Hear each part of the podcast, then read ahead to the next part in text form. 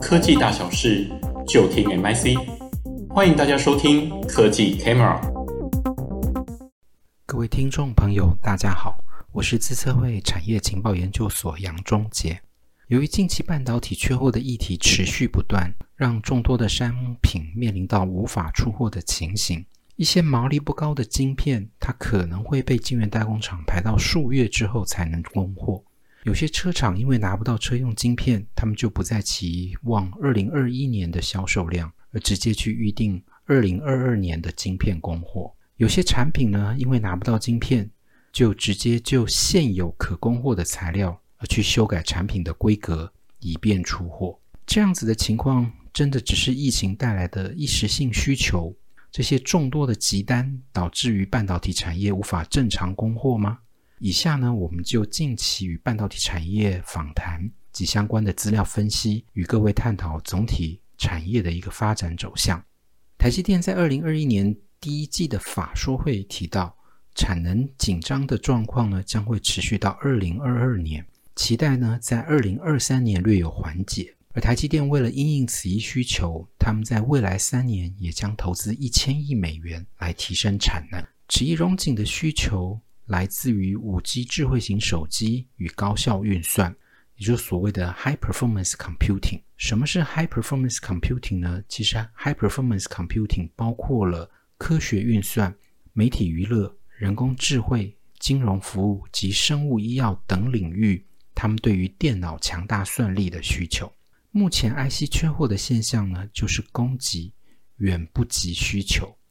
大家多半将焦点放在半导体产业它的供给，去加大了这个部分来做讨论，也就是扩充产能的这件事情。但是呢，细究需求暴增的原因，可以让我们更加看清整体局势的发展走向。因此呢，我们才可以寻求适宜的一个解方。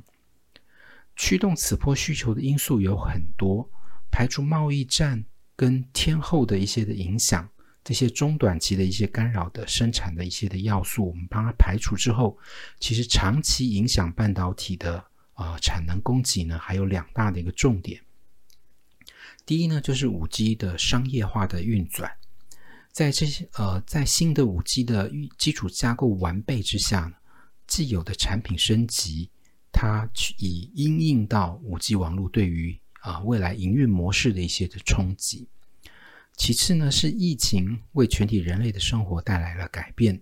而激化了众多应用的快速的成熟。那以下呢，我们就就这两个重点呢来分别来解释。第一是五 G 行动服务商业化的营运带动了基础架构的一个改变。过去呢，半导体的需求。它有固定的形式可以推导，例如呢，我们从桌上型的电脑到笔记型电脑、三 G 手机、四 G 手机，乃至于车用电子的一些需求。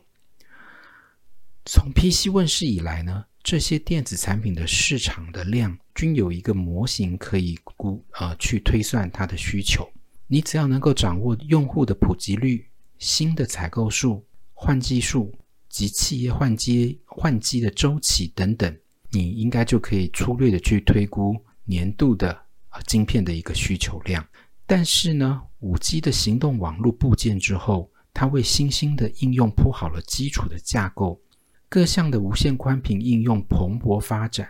那各项的行动产品的规划也加入了五 G 相关的这样的晶片的需求，而为了推动万物联网的一个实现哦，不单是 PC 与手机，我们也看到了家用电器及工厂智慧制造的这些的设备，也因为五 G 网络而开发出这种相关的这些联网的一些的产品，所以呢，不只是通讯的晶片的需求大增。也因此哦，在这些相关的产品上面，还衍生出了记忆体及各式感应器的一些的需求。而这个感应器呢，大家所熟知的，就像我们所呃一般熟知的，就是 CMOS 这样的一个感光的元件。好，那这些的需求，当然我们也看到它包括来自各式无人的载具，或者是智慧车这样的一些的大量的一个需求。那智慧车的导航自驾的需求，更带动了这些相关的电子零组件及显示面板的需求。而五 G 的网络晶片呢，它的发展上面其实有三高的重点，也就是高速、高频跟高电压。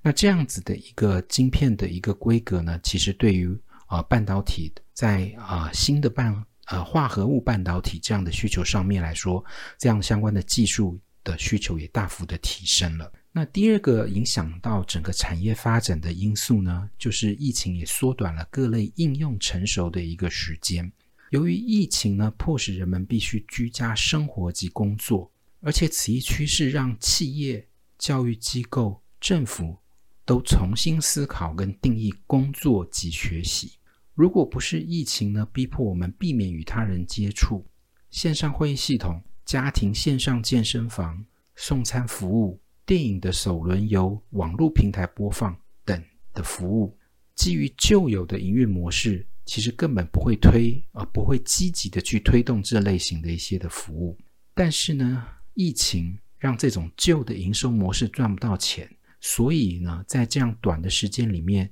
我们刚刚所提到这些新形态的远距的这些的服务，或者是送餐的这样的一些的服务，它能够急速的扩大市场，而且广泛的为人所接受。那当然，包括我们看到制造的产业也积极寻求智慧制造的解决方案，透过高度自动化的工厂来降低对劳工的一个需求。那有趣的是呢，我们看到就是说，当新兴的服务推出，并被接受，其实它过去来看，并不是有需求它就会成功，而是人们真心的掏出钱来消费，才有实质的一个意义。因为呢，疫情的关系啊，我们也看到了家庭跟企业将他们啊过去在旅游跟差旅的支出这个部分，转换成为此类的一个消费或者是投资，所以促成这些新形态的应用瞬间变成了金鸡母。业者也持续的加大研发投资的一个力道，与过去呢，我们看到这些过去这些旧的一些的应用服务，它是慢慢的推升市占率，有着极大的不同。那我们也岔开话题，也看到一个很有趣的一个产业反应的一个现象，就是说，虽然现在啊，产业呢，他们没有出国去洽谈生意，也没有国际商展呢可以去拓下哦拓展他们的人脉，但是呢，台湾 ICT 的产业的订单还是满满。那有些老板也开玩笑，说早知道呢，就不要编这么多的出差的费用，把剩下省下来的钱呢，把 IT 的基础建设搞好就行。但是呢，实际上是不然。也有老板呢，也告诉我们，现在的客户呢，都是他们三年前就准备好，而累积下来的这样的一个成果。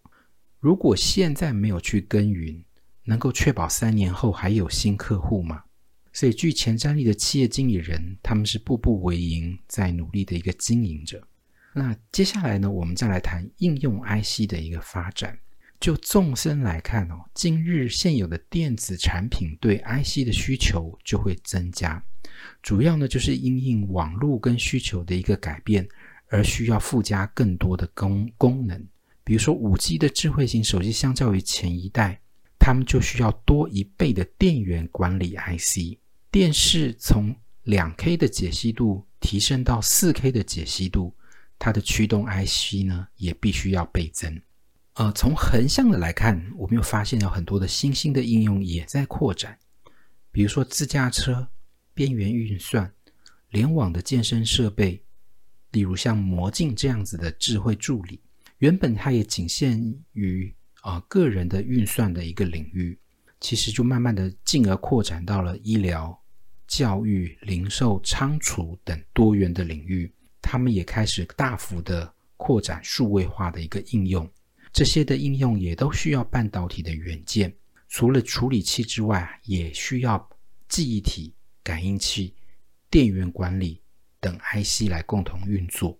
而同时呢，在 IC 越做越精密的情况之下，对制程的每个环节也更重视。所以，从晶圆的制造乃至检验、检测的设备都必须要升级。例如远，远呃与影像的感测器 CMOS 这样的一个产品呢，最早它从数十万的话术，一直到现今动辄百万、千万乃至上亿话术的出现。所以呢，在这样的一个晶圆上面，它一点点的污染都无法接受。所以呢，半导体的生产设备及上游原材料的升级，也影响到整体产业的一个发展。那由于 IC 设计与制造的技术它已经不再由一家或者是少数的企业所把持。例如像 ARM 的，它的开放授权的方式，也协助有需求者可以自行开发。那搭配了专业代工的台积电，他们也共同的推动产业去实践积极的开发应用所需的 IC。在综合的因素的影响下，也触动了应用需求的高度发展。因此呢，就让供给端远不呃不及供应，这已经不是短期一两年短缺的问题，而是因为需求成长已是一个不归路，长期的五到十年更是值得产业的布局，以因应各种领域啊、对于相关的一些应用 IC 的一个需求的一个扩张。那台湾的半导体产业呢，在从业人员兢兢业业的耕耘之下，也打造了坚实的一个基础。面对未来的挑战，我们不仅是跟韩国人竞争，还要跟这个刚睡醒的美国，跟这个倾国之力去补贴产业的中国，甚至跟我们的好朋友日本来共同竞争。有人想打倒你，有人想跟你做朋友，其实最后的目的都一样，有朝一日都想要胜过你。未来呢，基于各类应用对高效运算晶片的持呃需求的持续的成长，对这种先进半导体的需求仍然不断的一个扩大。台湾要维持市场竞争的利基仍然是技术。面对国际竞争与地缘政治的一个角力，掌握、呃、不同领域的应用需求的发展，甚至与终端的客户一起开发晶片以掌握订单，仍会是未来成功的一个重要的一个方程式。那以上就是我就近期与台湾半导体产业几位呃总经理的一些的访谈的心得，也很高兴有机会能在这边跟大家共同来分享。谢谢各位听众朋友，我们下次见。